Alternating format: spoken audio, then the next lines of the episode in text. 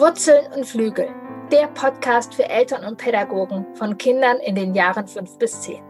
Mein Name ist Kirin Doritzbacher. Ich bin Eltern-, Familien- und Paarberaterin, Ergotherapeutin und Mutter von drei Kindern. Schule, Alltag, Freunde und Konflikte, das alles wird hier Thema sein. Mein Ziel ist es, dich darin zu bestärken, diese spannende Zeit, die sogenannte Wackelzahnpubertät, in vollen Zügen zu genießen. Es ist eine tolle Zeit, in der dein Kind zwischen Wurzeln und Flügel über sich hinauswächst. Herzlich willkommen. Wie schön, dass du wieder dabei bist, dass du zuhörst. Heute geht es um das spannende Thema Hochbegabung bei unseren Kindern, gerade rund um die Schulkindzeit auf Thema. Und ich habe einen spannenden und tollen, netten Gast, die Branka Resan. Sie ist Lehrerin und Lerncoach. Ähm, äh, Mutter von drei Kindern und beschreibt sich selbst als Entdeckerin. Und ich freue mich, dass ich sie entdeckt habe. Ich freue mich, dass du da bist und ähm, ja, was vielleicht magst du einmal erzählen, welche Verbindung du zur Hochbegabung hast, warum du da sozusagen Expertin bist und dann können wir ins Gespräch gehen. Ja, sehr gern und herzlichen Dank für die Einladung. Ich habe mich so gefreut. Es ist immer schön, mit dir, mit dir Gespräche zu führen. Immer super, super spannend. Und das Thema hat mich, äh, hat mich gefreut, weil ich wirklich in der Schule zu tun habe mit äh, hochbegabten Kindern. Also ich habe das, in unserer Schule habe ich das Konzept entwickelt für, für das Programm äh, für hochbegabte Kinder. Da, das, es gab einfach kein Programm in unserer Schule und äh, wir hatten das Bedürfnis, etwas anzubieten. Und äh, das Thema hat mich schon immer sehr, sehr interessiert.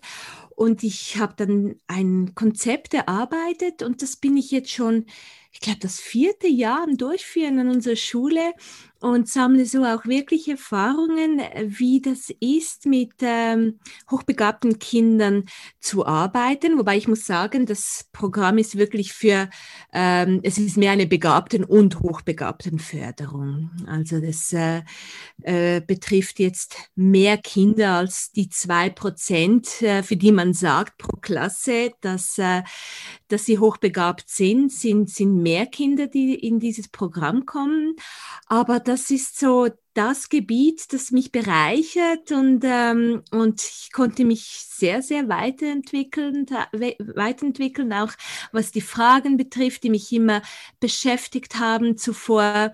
Und ähm, für mich ist es spannend, mit allen Kindern zu arbeiten. Aber das ist natürlich jetzt ein Bereich, der, der auch sehr herausfordernd ist und ähm, bei dem man selber ständig wachsen kann. Wunder, wunderschön. Ja, wie spannend, schön. Da äh, kommt mir gleich die erste Frage. Begabten und Hochbegabtung. Du, äh, du hast es getrennt. Wie, wie trennt man das? Oder ja, was ist, was ist da die, die Unterscheidung? Ja, das ist so. Ähm, meine Lieblingsfrage. Die habe ich gleich getroffen. genau.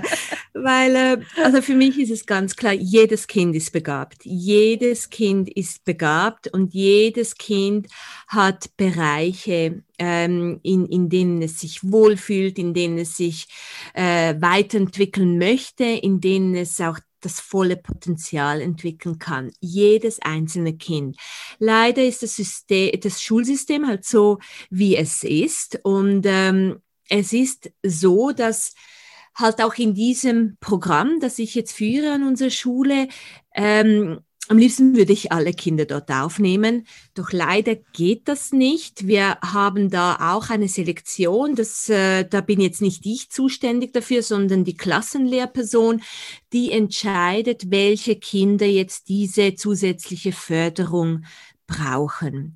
Aber mir ist es wirklich ganz, ganz wichtig, hier nochmals zu unterstreichen, dass jedes Kind eigentlich dorthin gehört, weil jedes Kind Begabungen hat und jedes Kind hat diese Bereiche, die es weiterentwickeln kann und möchte und sollte. Und es gibt ja auch die, die ähm, Intelligenzen von Gardner. Also das ist für mich so ein ähm, Wunder, äh, wunderbarer Maßstab. Er hat wirklich äh, neun Intelligenzen entwickelt, um ganz klar aufzuzeigen, dass es nicht nur eine mathematische logische Intelligenz ist oder eine sprachliche Intelligenz, die ja in der Schule so, so gefördert werden, sondern dass es eben noch ganz viele andere Intelligenzen gibt. Gibt, wie eben ähm, interkulturelle oder ähm, also Kinder, die beziehungsorientiert sind, Kinder, die, die halt sich in der Natur wunderbar auskennen und entfalten können, Kinder, die, die gestalterisch sehr, sehr begabt sind, musisch begabt und also man kann sich darunter ja sehr viel vorstellen, in welche Richtung das geht. Ja, spannend. Und in der Schule fallen dann sozusagen jedoch eben die auf, die sozusagen in diesen schulischen Bereichen ihre Begabung haben. Ja, das, ja, das, das ist so. Und ähm, im Moment, wie halt das Schulsystem ist, können wir das gar nicht umgehen. Natürlich äh, versucht jede Lehrperson äh, das so ähm, auch zu kreieren, dass es diesen Begab Begabungen auch ähm, dass, dass, dass sie diesen Begabungen entgegenkommen kann. Ähm, aber jetzt, was dieses Programm betrifft, das wir auch an unserer Schule haben, ist es halt so, dass Kinder sehr selbstständig arbeiten äh, müssen, um, um da auch wirklich vorwärts zu kommen. Und dass sie natürlich halt ich muss auch da sagen, wirklich leider in der Sprache und in der Mathematik jetzt ähm, nicht zu viel verpassen können, wenn sie da herausgeholt werden aus der Klasse, um in diesem Programm ähm, äh, ja, mitzuarbeiten. Aber äh, ich möchte da einfach wirklich auch nochmal, nochmals betonen, dass es ja so viele Gelegenheiten gibt für die Familie, für, für Eltern, wirklich diesen Begabungen, die Kinder haben, die, die ihre Kinder haben, auch ähm, daran zu arbeiten, dass sie entfaltet werden, entfaltet werden können. Und ähm, ja, Eltern kennen ihre Kinder am besten und äh, können sie beobachten und wirklich auch entdecken, was jetzt, was den Kindern Spaß macht und das auch so fördern. Und meine Erfahrung hat da wirklich auch gezeigt, dass wenn diesen Intelligenzen, diese natürlichen Intelligenzen des Kindes auch, ähm, wenn wir denen auch gerecht werden, dann das dass dann viele andere Herausforderungen auch in der Schule einfacher gemeistert werden können. Ja, ja, wie spannend. Ja, das ist auch, auch meine Erfahrung sozusagen, dass wenn wir uns auf das Kind einlassen, dass es sozusagen auch unsere Forschungsaufgabe ist, die Begeisterung des Kindes zu sehen. Genau und, das, ja. Und zu finden. Und natürlich gleichzeitig leben wir hier in einer Umwelt, in der einige Begabungen größer gestellt werden, sozusagen, oder die dem mehr entsprechen, was gefordert wird. Ja. Was sagt denn so eine Hochbegabung überhaupt über das Kind sozusagen aus und was sagt es, es eigentlich nicht über das Kind aus? Das ist, also da, da gibt es ja ähm, ganz viele auch, äh, auch Theorien und Experten, die da wahrscheinlich auch besser Auskunft jetzt geben könnten als ich. Ich kann davon berichten, wie ich es erlebe in diesem ja, Programm, das, das ich, äh, äh, das ich führe an unserer Schule. Die Kinder, die äh, die dieses Programm besuchen und äh, wie sie sich halt wirklich auch entfalten können, wenn sie ähm, zum Teil auch ähm, nicht genug gefördert, gefordert und gefördert werden im Regelunterricht, dass sie da halt doch einen Bereich haben, bei dem sie sich voll entwickeln können und ihr Potenzial entfalten können. Dass sie dort an ihren, also bei, bei mir sieht das so aus, dass sie wirklich an ihren Projekten arbeiten. Und das sind, das sind völlig freie Projekte, die sie wählen können, selbstständig wählen können. Und ähm, und ich führe sie da durch die Projektarbeit mit konkreten Schritten, an die sie sich halten sollen.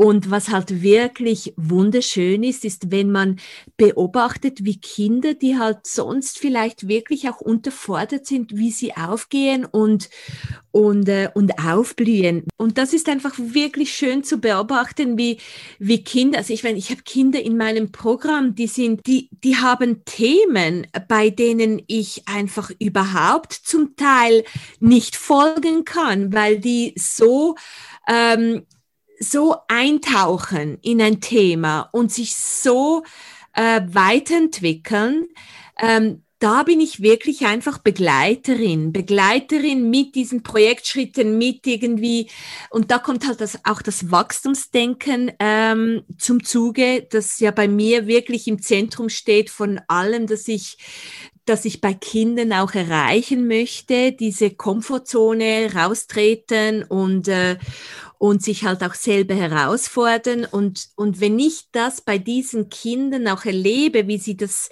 ähm, wie sie das erreichen, aus der eigenen Komfortzone herauszusteigen und, äh, und zu wachsen, dann ist das wunderbar. Und ich denke, äh, oder das ist meine Erfahrung, die mir klar gezeigt hat, dass, dass ich ähm, Kindern, die, die hochbegabt und, äh, und begabt sind in diesen einzelnen Bereichen, so am besten helfen kann. Dass ich ihnen einfach zeige, wie sie sich herausfordern, wie sie wachsen können, ähm, wie sie nicht aufgeben, wie sie halt auch wirklich mit dem Regelunterricht zurechtkommen und sich äh, Projekte anderswo auch suchen, um sich entfalten zu können. Und ähm, das ist, das ist dieser Bereich, den ich sehe oder äh, in dem ich ähm, am besten helfen kann. Ja, wie schön, wie du das beschreibst, einfach in diese Projekte. Oder Renz Polster nannte das, glaube ich, auch mal die, die Kribbelzone, für die ja sozusagen alle Kinder eine Begeisterung haben. Und ich habe äh, es auch bei unserer dreijährigen Tochter heute wieder entdeckt. Die wollte mit einer Schere schneiden und der Papa hat ihr das nicht zugetraut. Und sie hat es gemacht und die Schere ist runtergefallen und sie hat in ihren Pinguin reingeschnitten und hat gesagt, Mama, ich bin so traurig, dass der Pinguin kaputt ist. Ich so, sollen wir ihn kleben? Und dann machst du es nochmal. Ja, Mama. Also das war so richtig, wo ich gedacht habe, ja, ja. das ist die, die, die Kribbelzone. Sie war mit allen Emotionen sozusagen und man hat es ihr erstmal nicht zugetraut und sie hat tatsächlich diesen Pinguin ausgeschnitten und der liegt jetzt neben ihr im Bett. Ja, das ist, das hast du so schön beschrieben und ähm und es ist wirklich so, dass im Klassenzimmer und auch in diesem Programm, das ich, das ich leite, das ist, das ist genau das Gefühl, das ich täglich eigentlich habe in der Zusammenarbeit mit Kindern. Und äh, es braucht nicht viel, um das zu erreichen. Es braucht eine Begleitung, einfach die herausfordert und ähm, und halt ja das Bedürfnisorientierte, das du ja auch so wunderbar vertrittst und pflegst. Das ist das, was, was, was gebraucht wird. Ja. Das war nämlich genau, äh, ähm, ja, ich stelle, ich habe noch eine Frage, genau. Ich, ich frage mich, ich, ich gehe nochmal jetzt so ein bisschen zurück und ähm, die Fragen, die jetzt auch an mich herangetreten sind oder die Fragen, die die Eltern und dann die Pädagogen vielleicht auch haben, wo sind die Punkte oder wo erkennt man etwas oder wo wo ist die Abbiegung, wo man in diese Richtung denkt? Wie mhm. entscheiden sich die Lehrer sozusagen, die Kinder dann in dein Programm zu schicken? Oder wann sind die Punkte, wo Eltern nochmal gucken sollen? Ja, da, ja, das ist, ist, das sind natürlich, das ist eine wichtige Frage und ähm, und eine Frage, die bestimmt äh, ganz viele Eltern interessiert. Ähm, bei jüngeren Kindern finde ich diese Frage auch ein bisschen schwierig, weil was ich auch ähm, halt auch in meiner pädagogischen Ausbildung wirklich mitbekommen habe, aber auch ähm, als Lehrperson immer wieder erlebe, ist, dass es halt wirklich auch bis neun sehr, sehr enden kann. Also wenn man da zu fokussiert ist auf diese, auf diese ähm, Auffälligkeiten, bevor Kinder acht, neun Jahre alt sind, finde ich es, finde ich es ähm, zum Teil auch schwierig, weil das sich wirklich dann auch ähm, in andere Richtungen entwickeln kann. Typische ähm, Anhaltspunkte, die man so kennt oder auf die man auf, auf ja, die, die, ähm, die zeigen, dass ein Kind eine Hochbegabung haben kann, ist sicher eine Wachheit, eine, eine große Auffassungsgabe, ein, ein starkes Gedächtnis, ein, einen tollen Wortschatz, äh, Kinder, die komplexe Sätze ähm, schon in frühen Jahren auch äh, sagen können, abstrakte Begriffe äh, gebrauchen. Ähm, schon auch Kinder, die halt lesen und schreiben können, wenn sie in die erste Klasse kommen, wobei da komme ich nachher noch darauf zurück. Das kann auch sehr schwierig sein oder eben genau in diese andere Richtung gehen, die ich vorhin, vorhin erwähnt habe. Es sind äh, Kinder, die die oft eine starke emotionale Tiefe spüren, sind oft hochsensible Kinder, die eine Hochbegabung haben, die, die sehr abstrakt, logisch denken können, ähm, äh, die ein divergentes Denken haben, also wirklich verbinden können, Dinge, die sie dort gehört haben, mit Dingen, die sie ähm, im Fernsehen aufgeschnappt haben und das so verbinden, dass man nur irgendwie ähm, staunen kann. Es sind Kinder, die eine eine gute Konzentration haben. Es sind aber auch oft Tagträumer, die einfach wirklich äh, ja, bei denen man es nicht unbedingt sofort sagen würde oder eine Hochbegabung jetzt irgendwie ähm, sehen würde. Kinder, die sich äh, so auch ablenken lassen, weil sie halt einfach wirklich Tagträume sind. Es sind aber auch Kinder, die, die mit, mit Fragen bohren, die einfach wissen möchten, die so neugierig sind und einfach ihr Wissen bereichern und, und entfalten, entfalten möchten. Und, und äh, es sind auch Kinder, die oft imaginäre Freunde haben, weil halt auch oft hochbegabte Kinder ähm, nicht so schnell Kontakt knüpfen und halt auch oft ältere Kinder als Freunde haben oder auch Erwachsene, also Liebe mit erwachsenen Personen zusammen sind als mit Gleichaltrigen. Und, ähm, und wenn da halt diese erwachsenen Personen auch nicht Zeit haben, dass sie sich dann diese imaginären Freunde dann auch wie ausdenken. Und das sind so typische Punkte, die man, die man auch ähm, an den verschiedensten Orten nachlesen kann. Da muss ich jetzt aber wirklich sagen, wie ich auch zu Anfang erwähnt habe, es ich finde es, ich finde es schwierig, wenn man sich zu sehr auf diese Punkte konzentriert, wenn die Kinder sehr klein sind. Oft ist es so auffällig, dass es wie klar ist. Also ich vor allem erwähnen wollte oder nochmals zeigen wollte, dass, dass, dass ich auch die Erfahrung gemacht habe, dass halt auch Kinder wirklich, die lesen und schreiben können, in die erste Klasse kommen und dass man dann als Eltern vielleicht schnell das Gefühl hat, das Kind ist sehr, sehr begabt oder hochbegabt, weil es das schon kann, dass es in der ersten Klasse gelangweilt sein wird und dass sich dann das aber doch in andere Richtungen äh, entwickeln kann. Und ähm, da gibt es, gibt es also auch Klarheit darüber, dass bis etwa neun Jahren das einfach nicht ganz konkret festgestellt werden kann oder gemessen werden kann, diese Hochbegabung. Okay, spannend. Und, und was meinst du, dass es sich dann in eine andere Richtung entwickelt? Ja, dass es sich wie ausgleicht mit den Gleichaltrigen okay. in der ja. Klasse. Also diese Erfahrung mache ich immer wieder in einer ersten Klasse, dass Kinder lesen und schreiben können und wirklich ähm, sehr auch stark sind, aber dass sich das dann wie hm, verwässert, also das oder ausgleicht mit den anderen, die da halt noch das noch nicht können, aber die da ganz schnell auch ähm, äh, Fuß fassen und interessiert sind und sich dann das wie ausgleicht. Es muss nicht sein, aber diese, diese Beobachtungen machen wir immer wieder. Ja, sehr spannend. Das hört sich jetzt auch, genau, kann ich gut nachvollziehen, weil einfach das Tempo ja unterschiedlich sein kann. Das ist ja so ein Gedanke von Schule, der manchmal ein bisschen schwierig ist, dass so viele Kinder sich im gleichen Tempo für die gleichen Dinge interessieren. Und wenn es dann eher einfach, wenn ein fünfjähriges Kind einfach Begeisterung an Lesen hat, ähm, ja. Das ist äh, von, von Familien, die ja ohne Schule leben, erzählen die das ja auch, dass manche Kinder einfach mit drei anfangen, sich mit Buchstaben zu beschäftigen und manche mit 13. Das hat eher dann was mit der Begeisterung und mit den Themen zu tun, als ähm, mit der Begabung in welche Richtung auch immer. Ja, das, das, ist genauso. Und dann ist es aber schon auch so, dass Kinder, die halt eine Hochbegabung haben und sehr früh wirklich so neugierig sind, sich das Wissen aneignen, schreiben können, lesen können und in die erste Klasse kommen, dass sie dann eben schon auch gelangweilt sind. Also dass ja. diese, diese Angst auch wirklich auch berechtigt ist, dass, äh, dass man diese Kinder dann füttern muss. Und ähm, und da gibt es natürlich auch oft Situationen in Schulen, wo es dann halt nicht optimal läuft oder diesen Kindern auch ähm, nicht das Futter gegeben werden kann, das sie brauchen. Und okay, da sehe ich dann natürlich Eltern auch, dass sie sich Sorgen machen und dass sie sich etwas anderes für die Kinder wünschen. Ja.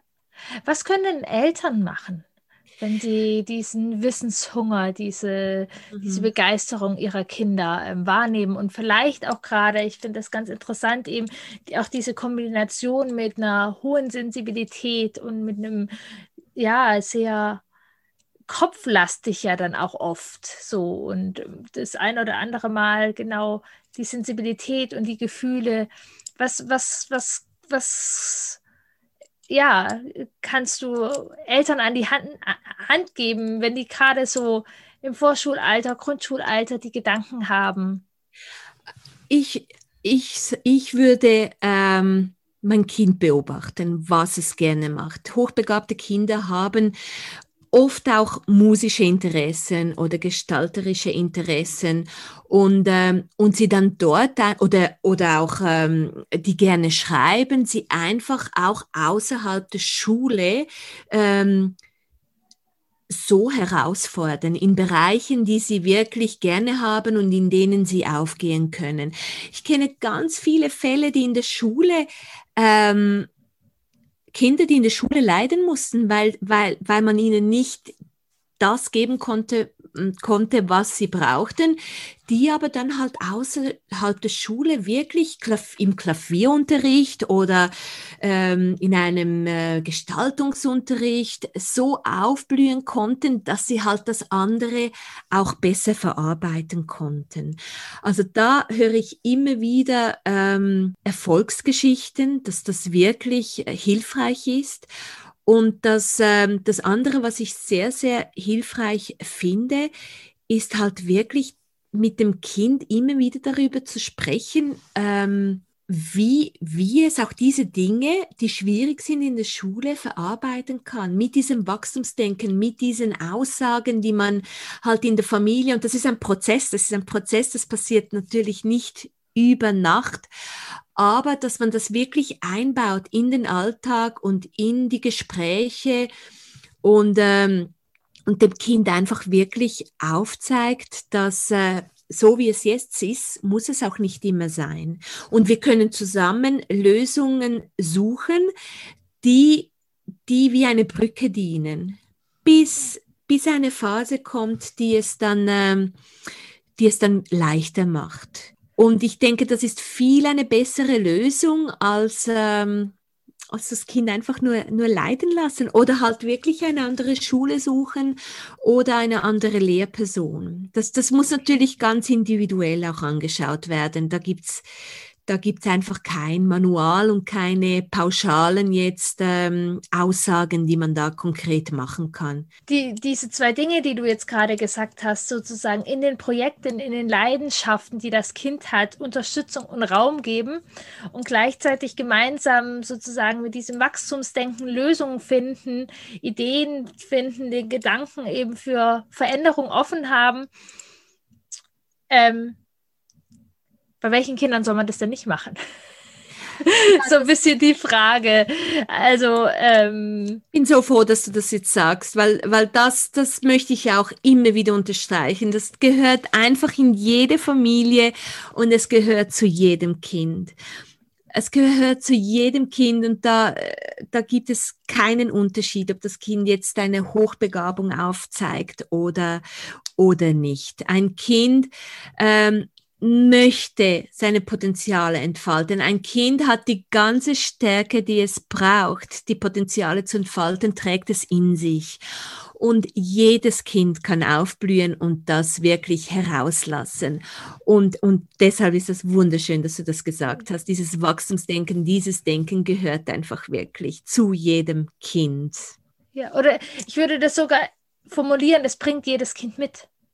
Das bringt jedes Kind mit. Also ja. für mich war es auch immer noch so lehrreich oder deshalb habe ich auch meine jüngste Tochter heute beschrieben. Auch wenn ich Kinder sehe, die laufen lernen, die sprechen lernen. Also ich finde, umso jünger sie sind, umso so mehr können wir da ja eigentlich lernen. Also das, da habe ich sozusagen auch immer wieder dieses Vertrauen und dieses Wachsen und diese Kribbelzone. Also das habe ich von den Kindern wieder gelernt. Als Ergotherapeutin, was ich ja ursprünglich bin, bin ich dann ausgebildet worden, die Kinder zu fördern und zu machen und zu gucken, wo man sie stupsen kann. Und mhm. als ich dann selbst Mutter geworden bin und die Kinder einfach um mich hatte, ist so die Beobachtung hingekommen, ich, ich brauche da gar nicht zu ziehen. Ja. sozusagen, sondern die Punkte ja. finden, mich, mich begeistern lassen. Ja. Vielleicht auch von meinem Denken manchmal ein bisschen abrücken. So, ähm, und das, was die mitbringen, dem Raum geben. Und ob das jetzt sozusagen in Thema Schule reinpasst oder nicht.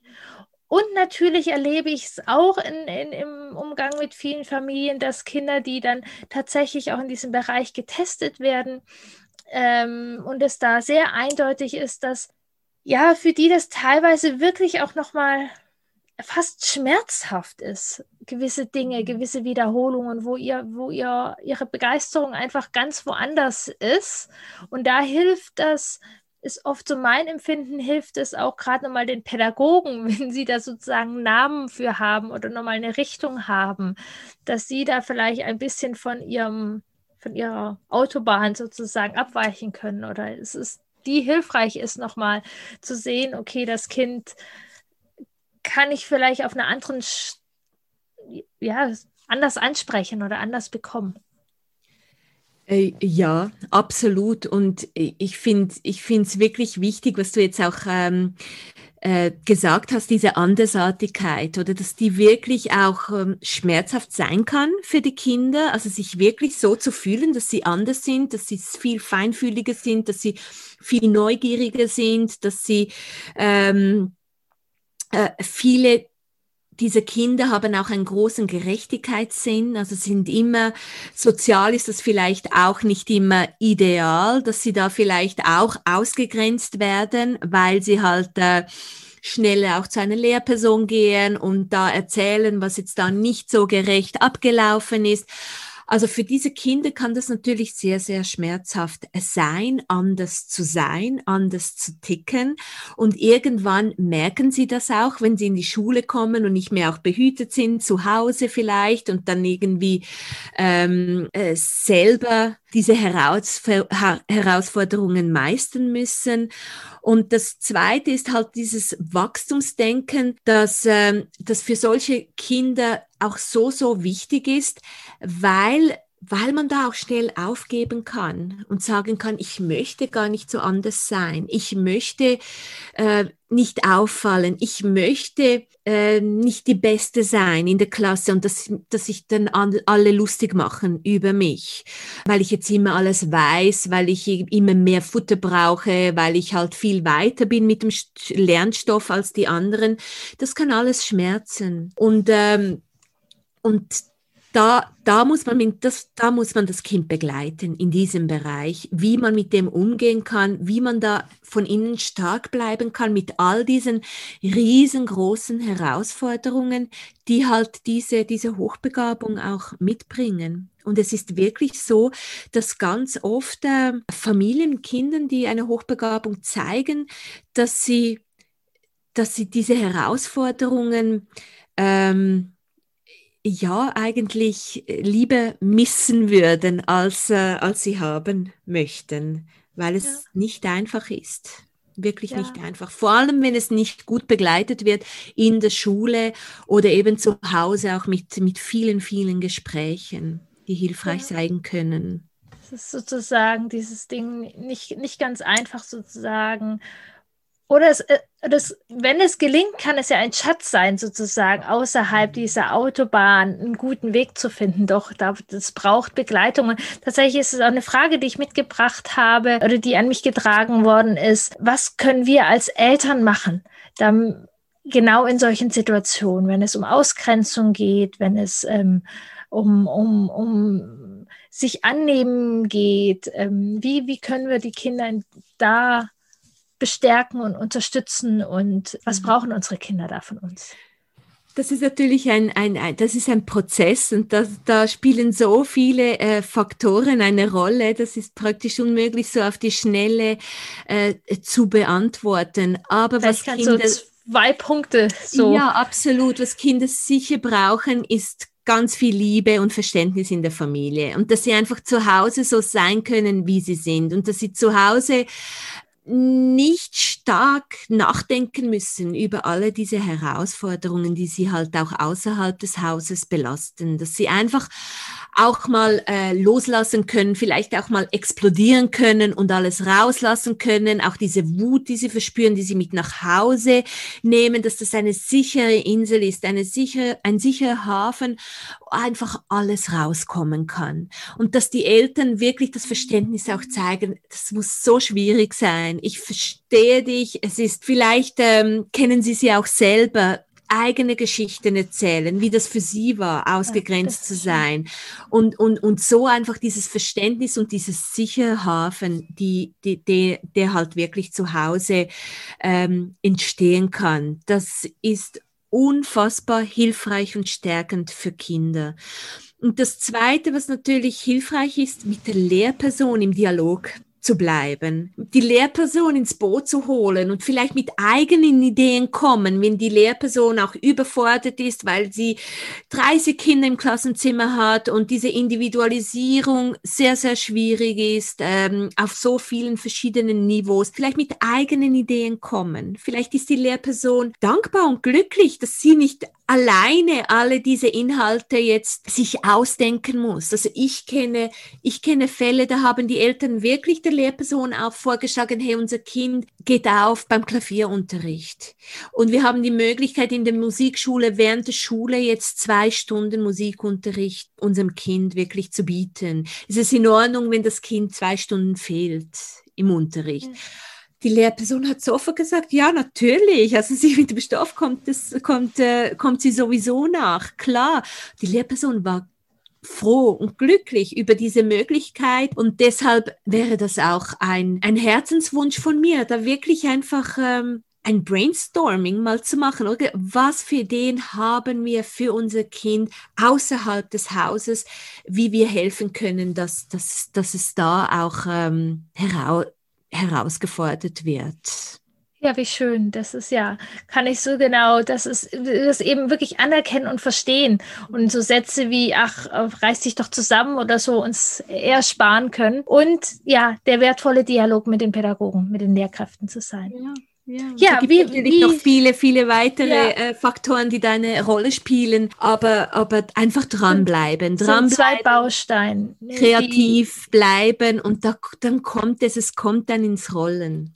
Ja, ja, wie schön. Ja, wie, wie spannend. Also ist für mich tatsächlich auch nochmal neu, dass das wirklich bis zu einem Alter von neun sich auch noch mal verändern kann, dass äh, es auf jeden Fall total gut ist. Also äh, auffallen kann es uns sozusagen, wenn die Kinder sehr viele Gedanken zusammenknüpfen, sehr sensibel in ihrer Wahrnehmung sind, sehr, sehr wach sind und gleichzeitig können es auch die Träumer sein, die vielleicht ihre Fantasie sozusagen sehr nutzen, dass wir da hellhörig sein können, reinfühlen können. Und das, was wir sozusagen machen können, ist die, die, die Begeisterung so oder so dem Raum geben. Und vielleicht nicht unbedingt im Kindergartenalter dann das ins Lesen und Rechnen für die Schule äh, hinziehen, sondern vielleicht kann man auch einfach Geschichten, also de dem, dem Raum geben.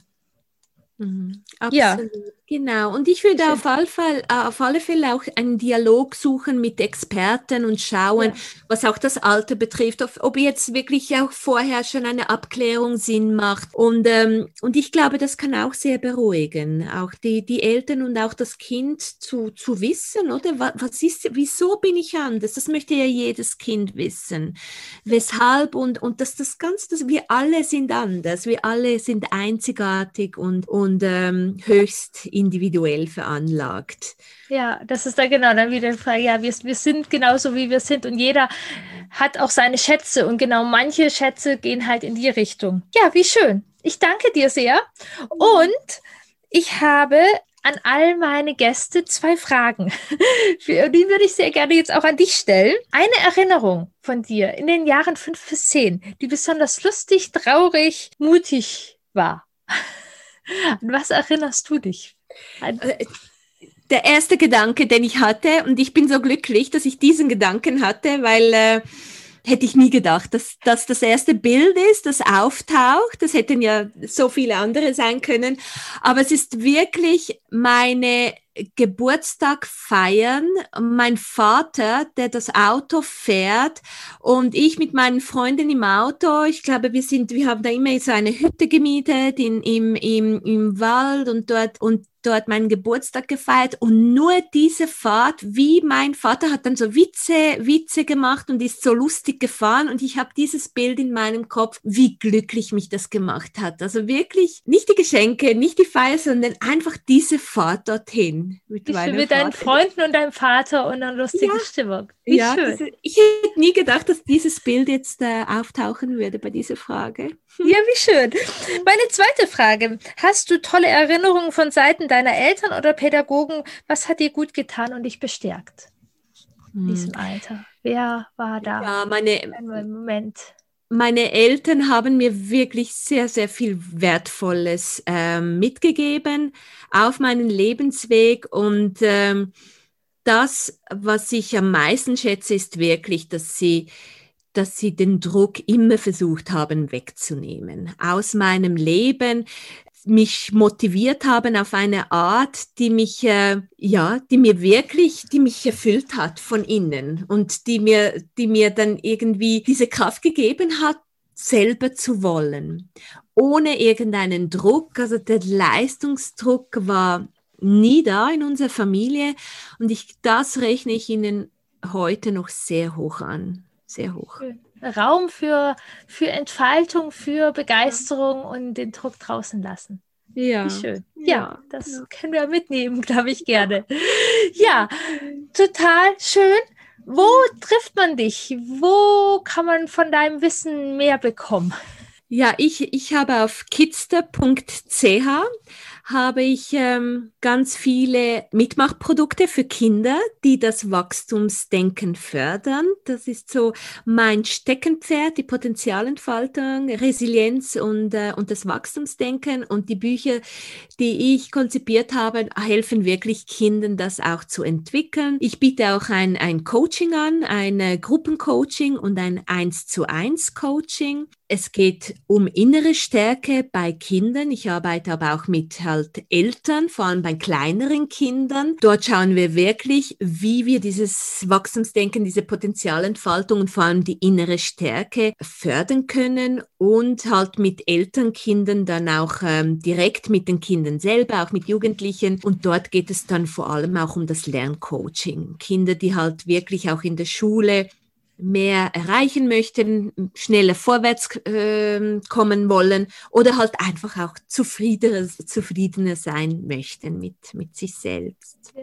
Wie schön. Ich habe mir tatsächlich aus deinem Shop neulich Poster, ich habe es noch nicht mhm. ausgedruckt leider, wo die, es um Bewegungsinhalte geht, weil das haben wir jetzt hier total gemerkt, das ist bei uns eine mhm. totale Schraube, die Punkte zu finden, wann man Bewegung braucht. Und da hatte ich gedacht, einfach so Anregungen, dass ähm, man sehen kann, worauf man jetzt Lust hat.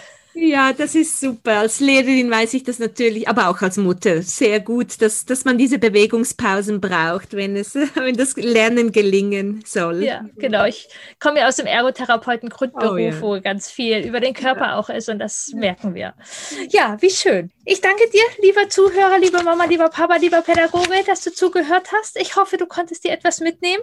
Wenn dir der Podcast gefallen hat, freue ich mich, wenn du ihn weiterempfehlst, wenn du ihn bewertest und abonnierst. Genau, wenn du mehr von uns erfahren möchtest, kannst du gerne ähm, auf Instagram und Facebook Kieren Doritzbacher Bindung beflügelt etwas mitkriegen. Da kriegt man auch dann und wann irgendwie einen Einblick von unserem Alltag hier selber. Und wenn du mit deinem Kind im Alter 5 bis 10 öfters mal Konflikte hast und denkst, hör mir zu, habe ich auf meiner Homepage ein Workbook für dich, wie du in vier Schritten in Verbindung Konflikte lösen kannst. Ein bisschen auch so, wie wir gesprochen haben, wie wir unsere Kinder begleiten können, wenn es holprig in der Schule ist. Genauso können wir sie auch begleiten, wenn es gerade holprig mit Mama oder Papa ist.